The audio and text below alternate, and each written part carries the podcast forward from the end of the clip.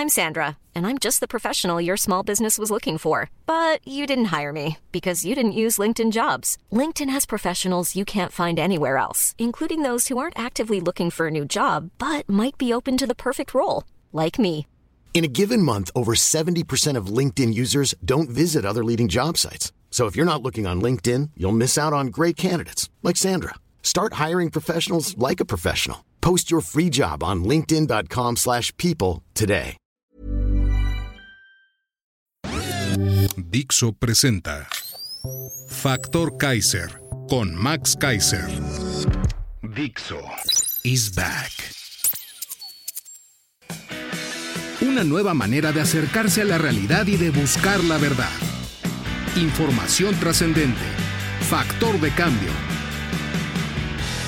Factor Kaiser.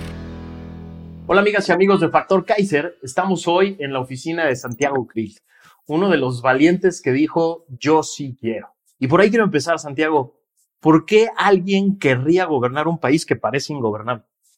Precisamente por eso. Eh, es un reto que para mí, digamos, tiene un significado personal, un significado político, eh, y un significado de necesidad eh, apremiante. Eh, el personal es que soy parte de una generación, Max, que llevamos a cabo el proceso de transición democrática en paz, por la vía de las instituciones y apegados a derecho.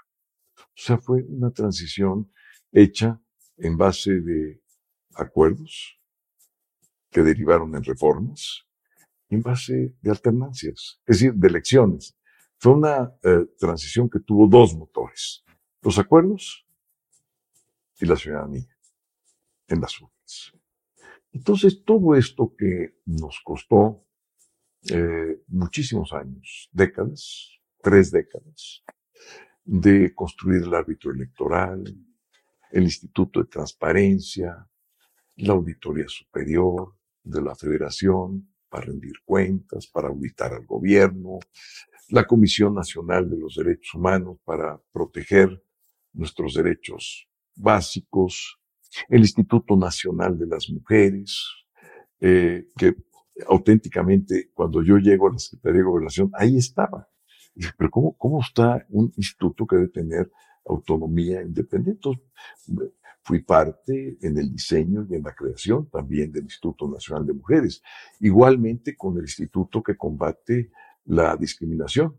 Eh, inclusive estuvimos buscando a la persona, escogimos a, Gilberto Rincón Gallardo, porque reunía con creces todos los requisitos para combatir la discriminación en el país.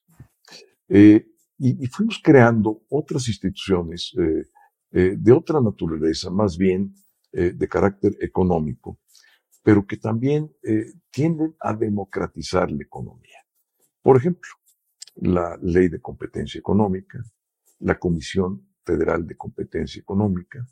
Eh, nos costó mucho trabajo su diseño por los intereses creados, por las altas concentraciones que tienen nuestros mercados económicos, pero lo logramos y logramos construir una institución como la Comisión Federal de Competencia. ¿Qué hace eso? Déjame quedo en la parte personal que me interesa mucho. Me decías, hay una motivación personal. Tú fuiste primero ciudadanía, oposición y gran constructor del INE y de grandes instituciones de México. Luego te tocó ser gobierno y te tocó estar en, la, en, el gobierno de transición, que fue muy complicado. Y luego otra vez de regreso en la oposición. ¿Cómo, ¿Cómo se viven estas transiciones? ¿Cómo se viven estas diferentes etapas en alguien que cree en la democracia? Mira, es que es, eh, digamos, no es un cargo eh, ni una posición es un proyecto. Eh, lo que a mí me llama, digamos, eh, la atención del servicio público es un proyecto y más concretamente una causa. Y era eh, que el país pudiera caminar paralelamente a la apertura económica, la apertura política. Y una vez que llegáramos a la apertura política, es, era ponerle acentos o adjetivos a la democracia, un poco a la inversa del ensayo de Krause, que decía, tenemos que tener una democracia sin adjetivos, porque había que solamente que los votos contaran y se contaran bien. No, ahora ya no. Ahora, para que la democracia florezca, se requiere trabajar en las condiciones materiales de cada una de las familias, de los seres humanos, que tengan esas condiciones, sean de salud, de educación, alimentarias, de un techo, de servicios públicos, para que puedan ejercer su libertad política.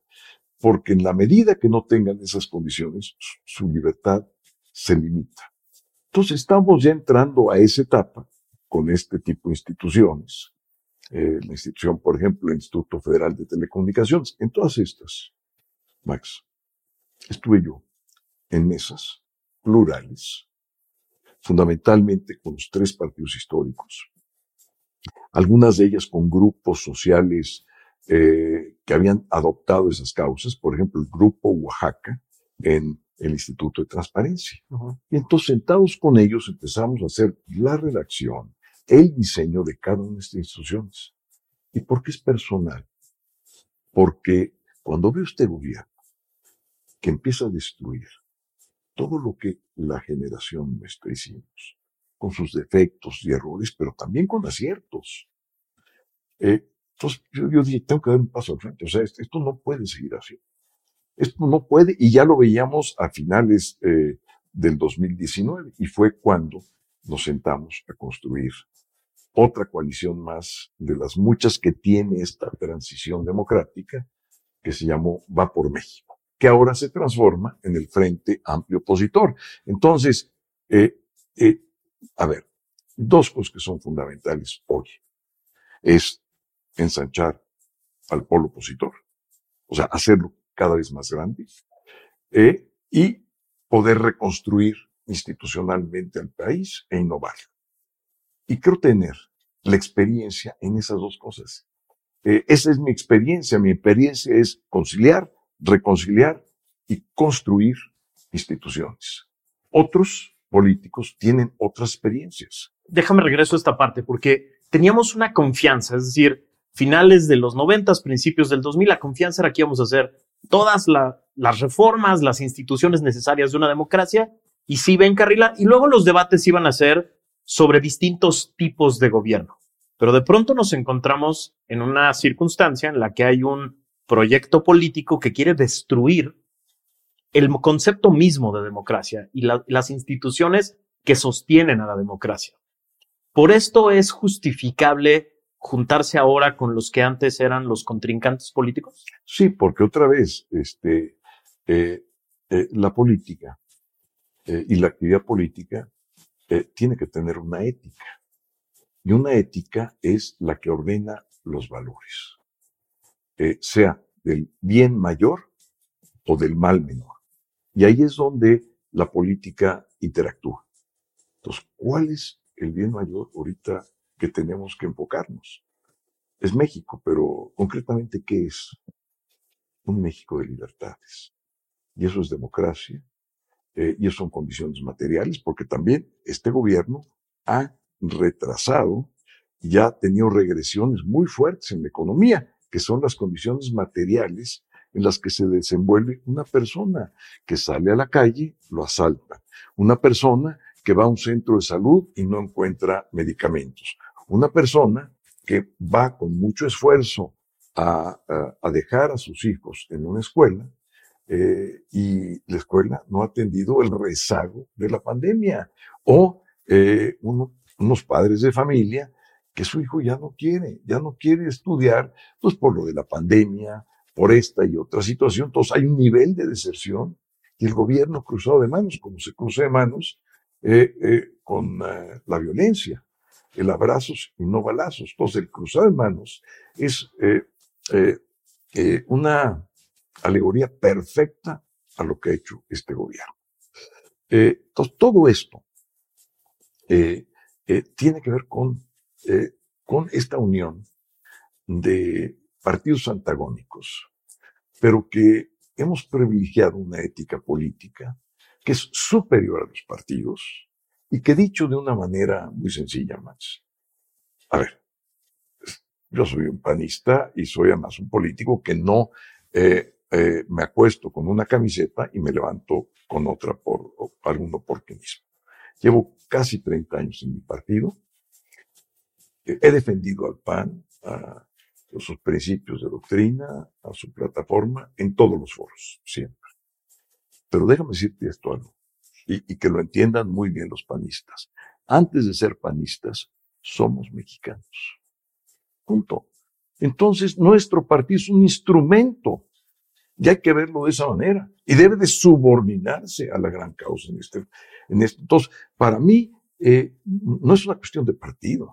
Es que es para una cuestión mi, de país. Para, para llevar mi pregunta, porque, porque va a estar difícil explicarle, sobre todo a las generaciones jóvenes, cómo con tu historia de defensa al PAN, de, de, de ser contrincante del PRI, del PRD, te tocó ser el secretario de gobernación, yo estuve en ese gobierno contigo, te tocó ser el secretario de gobernación en la época en la que el PRI nos decía que no a todo y había que estar combatiendo.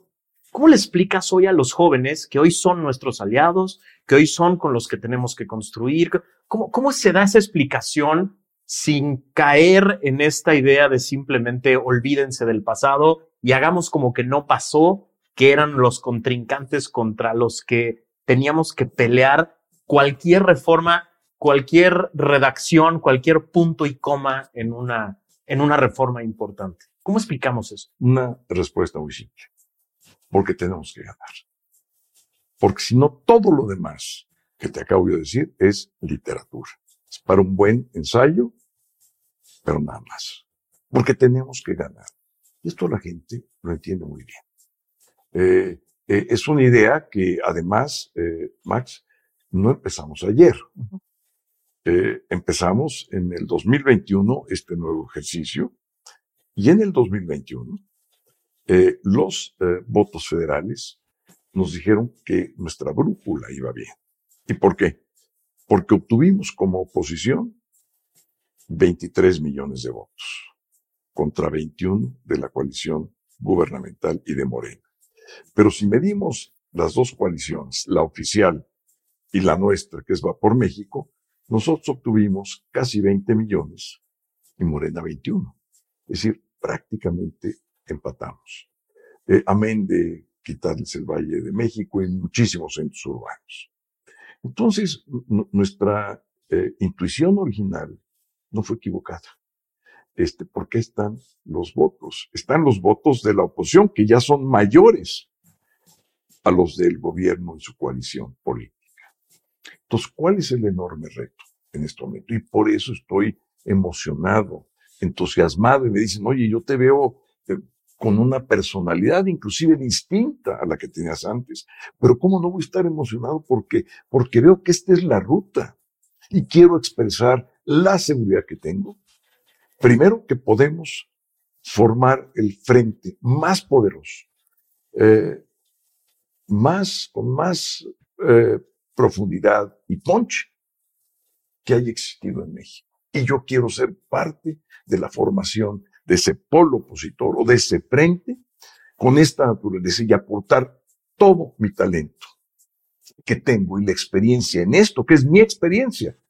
Otros políticos o servidores públicos pueden tener mucho más experiencia en otros temas. Esto es lo mío.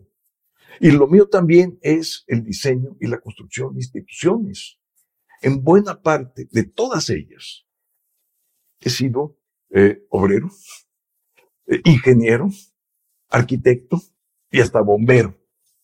Este, entonces, entonces eh, creo que es una circunstancia única, es una gran oportunidad de vida defender lo que hemos hecho, es nuestro legado, pero también al mismo tiempo es el futuro de mis hijos y de mis nietos. Porque si no ves las cosas de esa manera, creo que estás perdiendo la óptica de las cosas. Y de la misma forma, hay que ver a las familias. Porque yo tengo una, pero hay padres y más de familia que tienen otras, sus familias. Y yo quiero hacer de esta lucha, de este esfuerzo, que todas las demás familias las pueda yo proteger, como protejo la mía, en este esfuerzo colectivo que no es de una persona, sino que es un esfuerzo eh, plural, diverso, incluyente, Max, que son las aguas en las cuales siempre he nadado. Porque no creo en un pensamiento único, porque no creo en, en visiones facciosas, porque no creo que nadie tenga la verdad, y mucho menos en política o en situaciones de gobierno, porque además creo que la pluralidad es lo que fortalece a una democracia, es lo que le da vida. El contraste de ideas es lo que mejora. Y el hombre, eh, en su naturaleza, va de menos a más. Pero va de menos a más no con las ideas propias, sino con las ideas de todos. Explícale a un joven que va a votar por primera vez, o aquellos que dicen, a mí la política me vale madre, yo no me quiero acercar a eso, qué asco. Explícale a un joven de esos, ¿qué pasa con el México en el que Morena se queda en el gobierno? ¿Y cómo funcionaría un México con un gobierno de coalición? ¿Cómo, cómo, cómo, le explicarías a un joven estas dos alternativas de país? Pues muy fácil. Eh, en primer lugar, eh, en el camino de Moreno, poco a poco, ese joven va a ir perdiendo dos cosas que son fundamentales para su vida. Su libertad y sus oportunidades. ¿Por qué? Porque ya no podrá avanzar a la velocidad y con el horizonte que teníamos hace algunos años. Estábamos perfectos. No, no, a ver, tenemos que, eh, y ahorita podemos hablar de cómo podemos reconstruir al país este, en, esta, eh, en este segundo enfoque. Entonces, lo primero es eso, es, es, es tu bienestar, eh, es el hecho que tú puedas vivir en paz, que puedes salir a la calle eh, sin problemas, eh, que cuando termines tu carrera encuentres un buen empleo, que si no terminas tu carrera igualmente puedas trabajar, recibir tu ingreso. el trabajo, Max, aunque esto suene quizá no tan directo y no, con un... dignifica a la persona. Este, entonces, lo primero es eh, su, su, eh, eh, su, mundo de libertades y de oportunidades. y además, poder insertarse en el siglo XXI y aprovechar del mundo global. que, que México pueda aprovechar de la globalidad. Hoy en día, un joven que está eh, en una universidad, eh, si estudia bien, puede aspirar a estar en la mejor universidad del mundo de lo que sea su vocación. No hay límite ya. No hay límite absolutamente. Eh, entonces, con trabajo y perseverancia, eh, eh, con un sistema educativo que siga funcionando, eh, con escuelas de educación superior, media, primaria, yo, desde la infancia. Hay que ver las cuestiones, eh, particularmente de la política pública, de manera muy integral. Entonces, un joven por el camino a López Obrador es un joven que se le va a limitar su libertad y sus oportunidades. Esto eh, hay que dar los ejemplos concretos. Eh, porque una cosa es decírtelos a ti y, otra cosa es decírselos a un joven, pero yo les pregunto a los jóvenes que están recibiendo becas, eh, ¿qué pasa cuando un familiar en su casa se enferma y no encuentra un centro de salud cercano? Eh, o si llega no encuentra al médico especialista para el problema o la enfermedad que tenga. Muy bien, les va a entrar la beca o la pensión a los abuelitos y les va a salir inmediatamente por la otra bolsa. Entonces, finalmente, ¿qué queda de esa transferencia? Nada. Las transferencias, por supuesto que son buenas, deben de permanecer en esta situación que vive el país, que es una situación de emergencia, por supuesto, pero deben de permanecer no solamente como un programa social, deben de permanecer en la persona y que no las utilice porque el costo de su transporte eh, pues no le alcanza, porque el costo de lo que alimenta a su familia tampoco le alcanza, no le alcanza para el techo donde viva. Eh, entonces, todo esto eh, eh, tiene que tomarse en cuenta antes de, de dar una decisión. O cuando salgas y te asalte, este, con el mucho poco dinero que tengas, que te quiten tu celular, que, tanto trabajo te ha costado finalmente tener un buen celular, con el cual ves al mundo entero, que te lo quiten, que vayas en un camión eh, y de repente eh, pues alguien llegue con una pistola o te amague con un cuchillo diga, venga todo, hasta el celular, al celular. Eh, todo esto, eh, hay que decirlo eh, de una manera, por supuesto, directa, concreta, e ir, digamos, no solamente a los jóvenes, a las mujeres. Pero hay una pregunta este, que te van a hacer y que, y que le hacen a todos los que son parte de este frente, que es, si todas estas son muy buenas ideas, ¿por qué no se hicieron antes cuando eran gobierno? ¿Y por qué no ¿Por, qué, por, qué, por, qué, había tantas carencias que provocaran que llegara López? López no llegó de la nada. Llegó por, porque los que estuvimos en gobiernos anteriores no hicimos lo suficiente. ¿Cómo le vamos a decir ahora a jóvenes mujeres y, y hombres de cualquier edad que ahora sí vamos a hacer lo suficiente, que ahora sí se va a construir lo necesario, que las instituciones van a permanecer? Hay un mea culpa que está faltando, ¿no? Sí, por supuesto. Hay una, una autocrítica que es fundamental. Decir, a ver, ¿por, qué el sistema de salud eh, estaba así cuando llegó López Obrador? ¿Por qué los programas sociales, en 30 años, avanzaron muy poco en el combate a la pobreza? Y miran que eh, eran programas que eran ejemplo, inclusive eh, en Brasil, el programa de la bolsa, el bolsa, eh, fue copiado del nuestro. Pero la realidad es esa, no otra. Avanzamos marginalmente y todavía hoy hay analfabetismo y todavía hoy hay pobreza extrema, es decir, pobreza alimentaria. Entonces tenemos que cambiar radicalmente los programas. Pero hay algo que yo creo que eh, a la gente le duele pues le duele o igual o más, que es la corrupción. ¿Cómo es posible que gobiernos que tenían una bandera de honorabilidad, de honestidad, cambiaron? Entonces, ahí sí es una batalla. Primero reconocer que sí sucedió y que la gente no esperaba esto, que hubo una enorme expectativa y una gran frustración. Que por otra parte, eh, el mejoramiento de la sociedad en su integralidad no fue ese lo que se esperaba. Que el movimiento de la economía tampoco fue ese el que se esperaba. Que el combate a la violencia tampoco fue eso lo que se esperaba.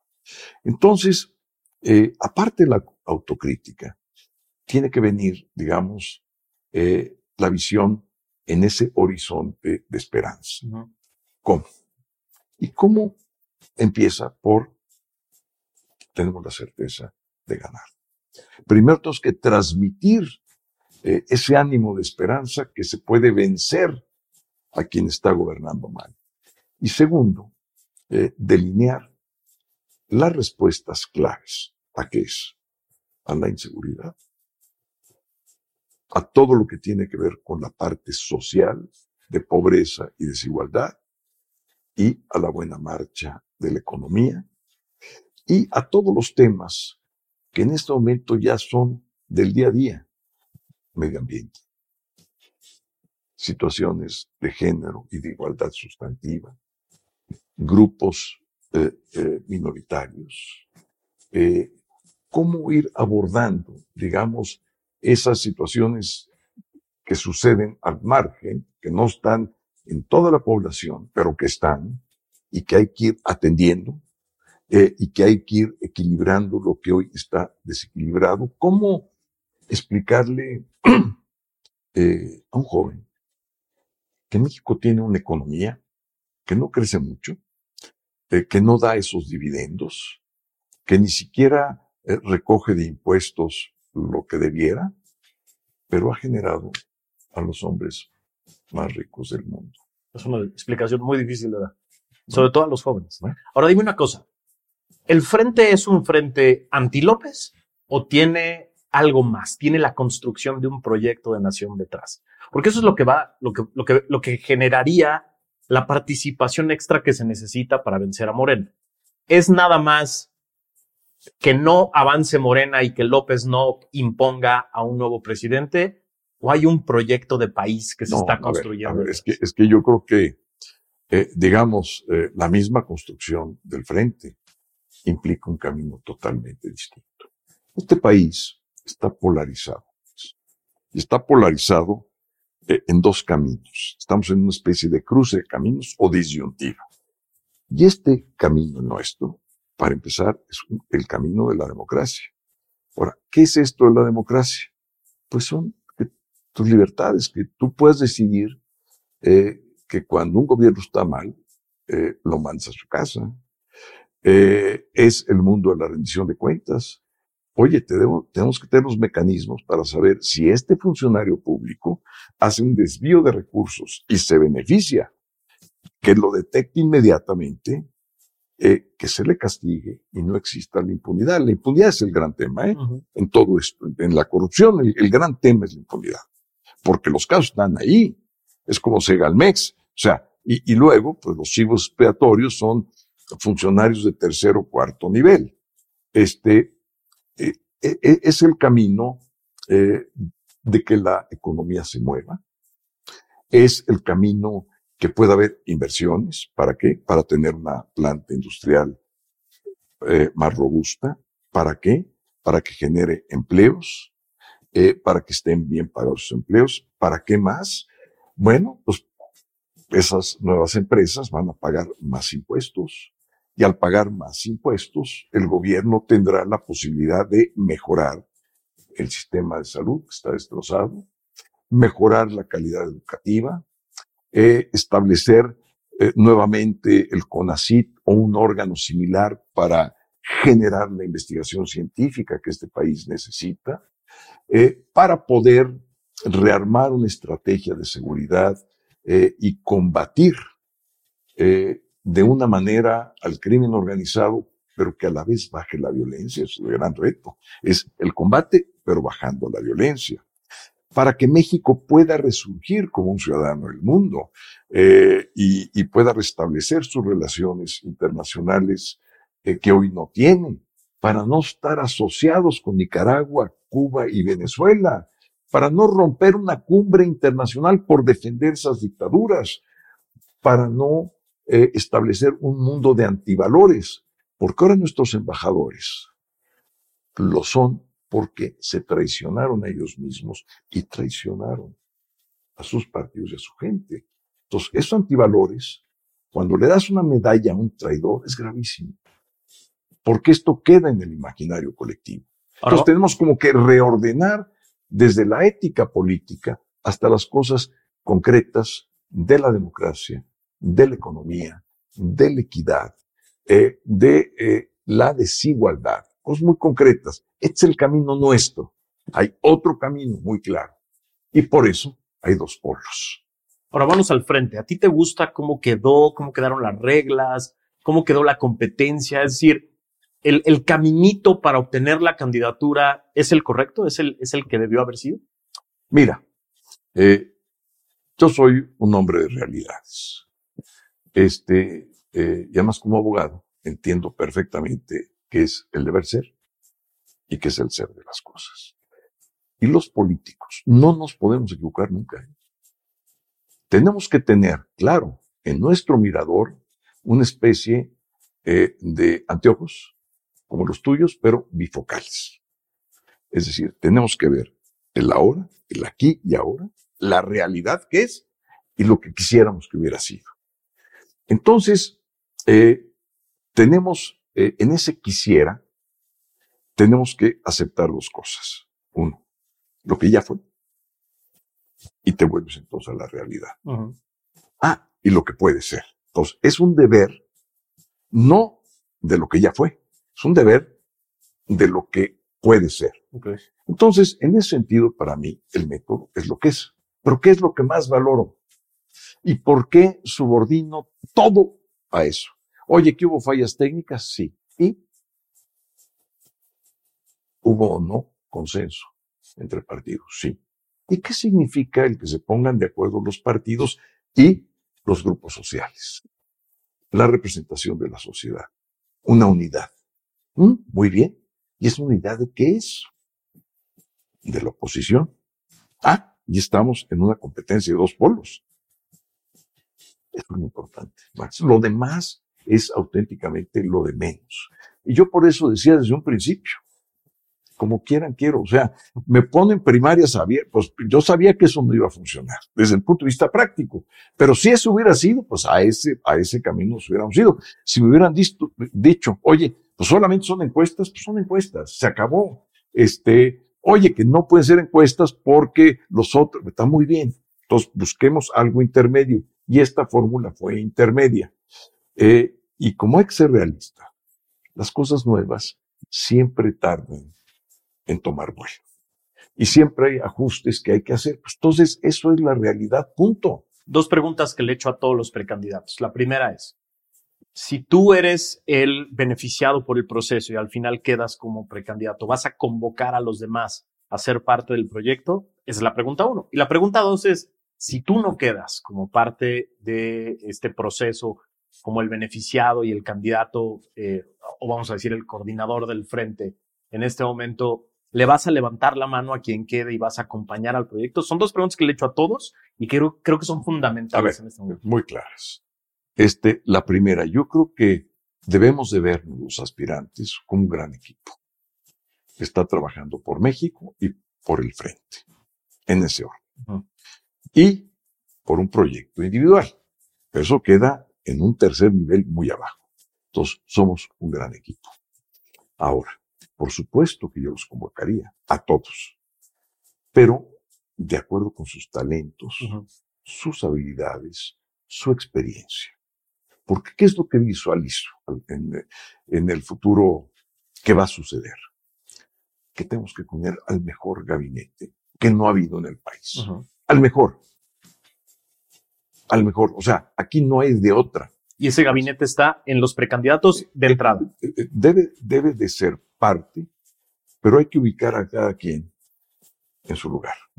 Yo puedo tener unos talentos en este lugar y puedo tener enormes deficiencias en este otro lugar. Digo, porque a diferencia de lo que dice cierto señor, gobernar sí tiene su chiste y sí necesitas capacidad y experiencia. Y tiene, yo creo que tiene un elemento importante. Mira, eh, la mejor política pública es la política política, porque de nada te sirve tener un diagnóstico perfecto, la estrategia adecuada, si no lo ejecutas. Eso fue, en una medida, no digo que en todo, lo que nos pasó en los eh, tres gobiernos seguidos que tuvimos, dos del PAN y uno del PRI.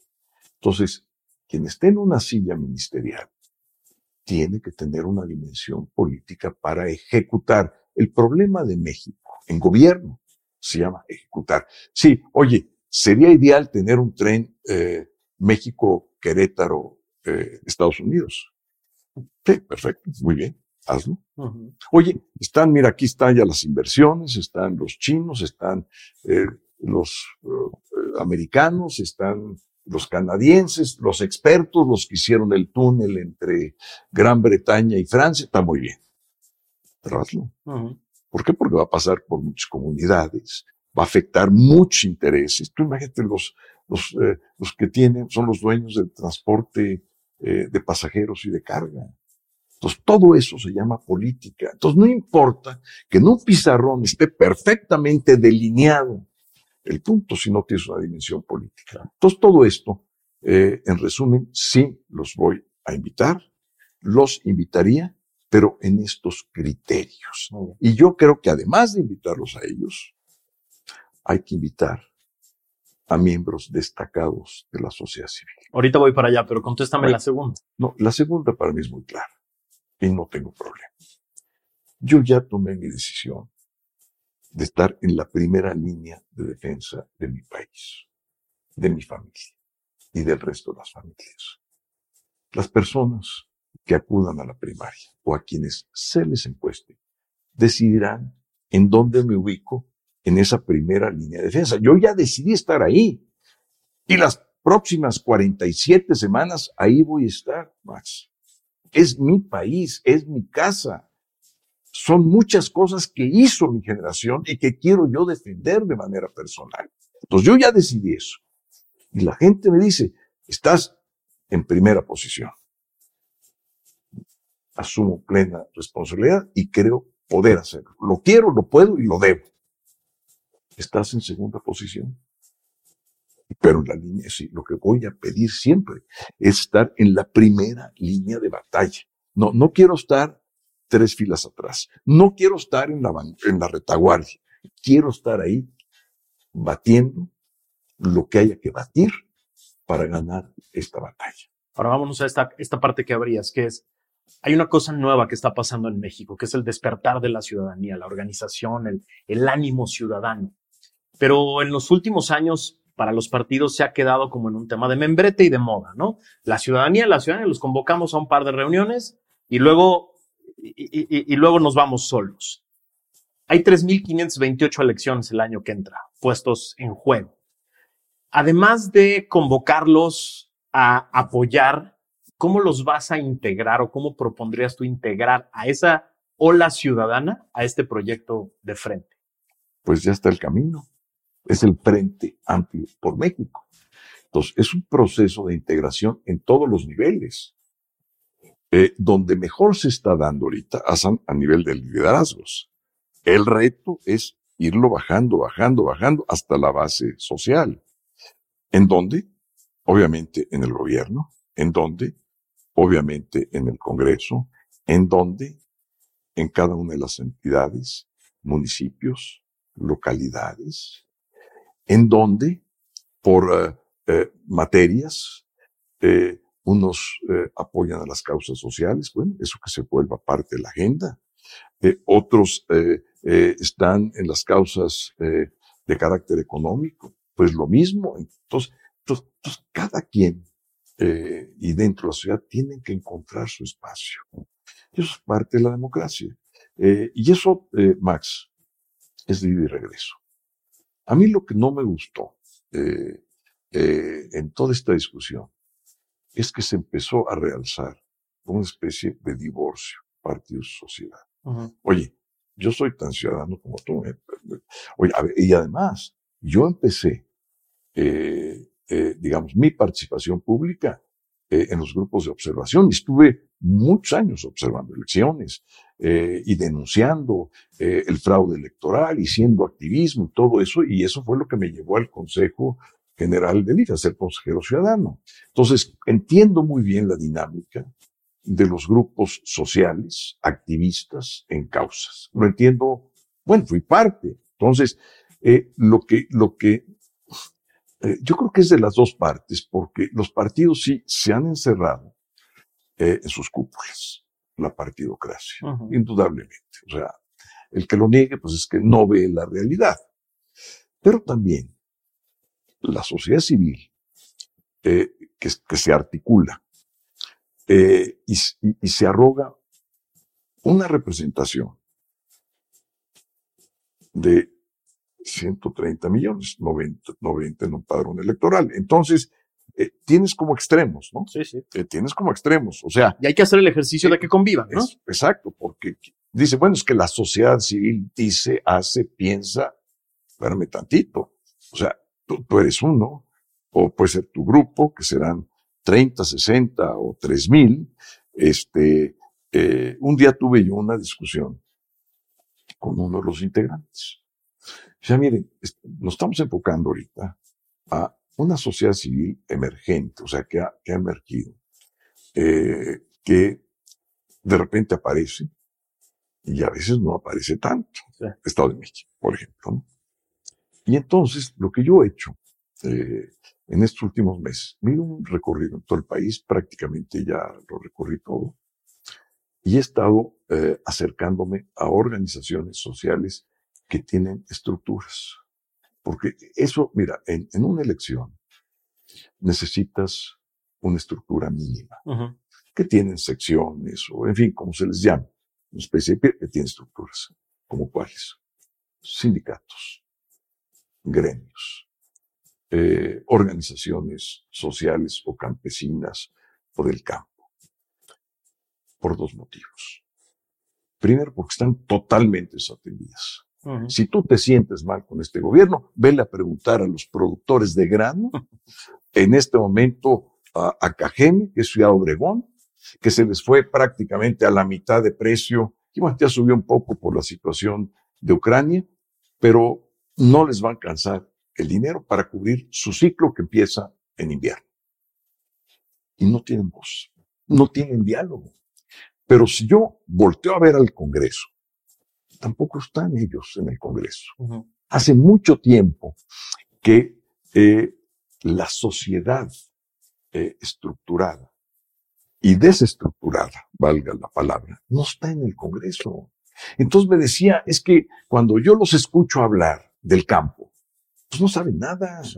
Eh, y me decía un eh, integrante de un sindicato, eh, mira, cuando hablan de nuestra situación o de nuestros sectores, que no entienden.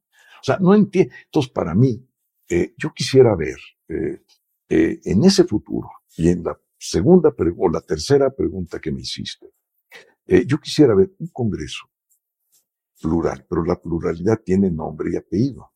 Yo quisiera ver a los productores del campo, quisiera ver a cañeros, a productores de grano, quisiera ver eh, a el sector laboral bien representado, porque ya tenemos eh, eh, la democracia entrando a los sindicatos, ya están eligiendo a sus dirigentes de los distintos sectores. Oye, ¿qué pasa, eh, por ejemplo, con la ley minera?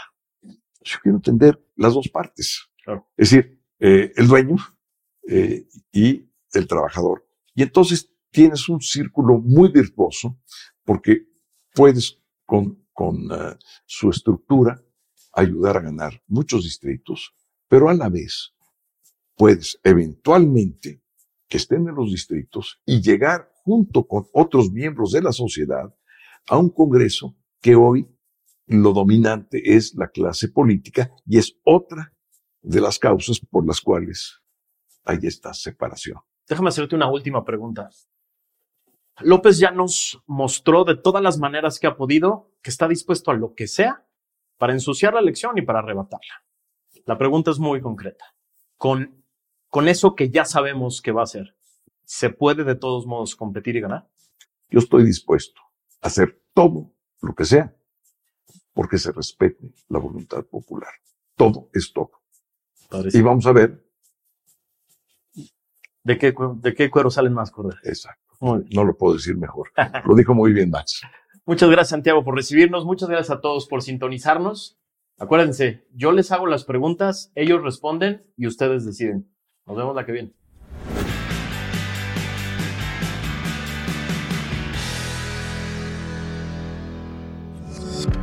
Dixo is back. Planning for your next trip? Elevate your travel style with Quince. Quince has all the jet setting essentials you'll want for your next getaway, like European linen, premium luggage options, buttery soft Italian leather bags, and so much more. And it's all priced at 50 to 80% less than similar brands. Plus, Quince only works with factories that use safe and ethical manufacturing practices. Pack your bags with high-quality essentials you'll be wearing for vacations to come with Quince. Go to quince.com slash trip for free shipping and 365-day returns.